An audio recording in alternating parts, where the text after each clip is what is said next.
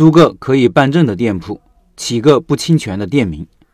这段时间，社群里好几位老板说自己找店铺签合同后，才发现不能办理营业执照，弄得进退两难，不知道怎么办。这个问题其实说过很多次，值得再说一次。你看上一个店铺后，一定要告诉房东，我要在这里做什么生意，需要办理什么营业执照。比如做餐饮的都需要两个证件，一个是餐饮经营许可证，一个是营业执照，两证齐全才是合规的。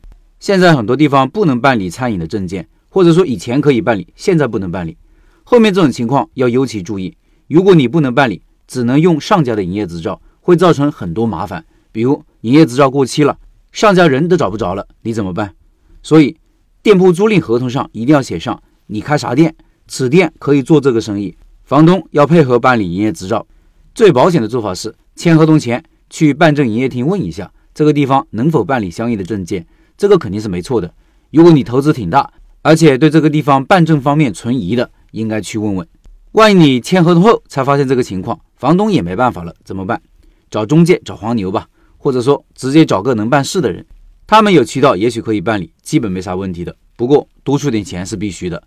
还一类店铺是国企、机关事业单位或者村委会的铺子，没有房产证，这种地方问题不大的，需要相关单位开具证明，凭证明办理证件。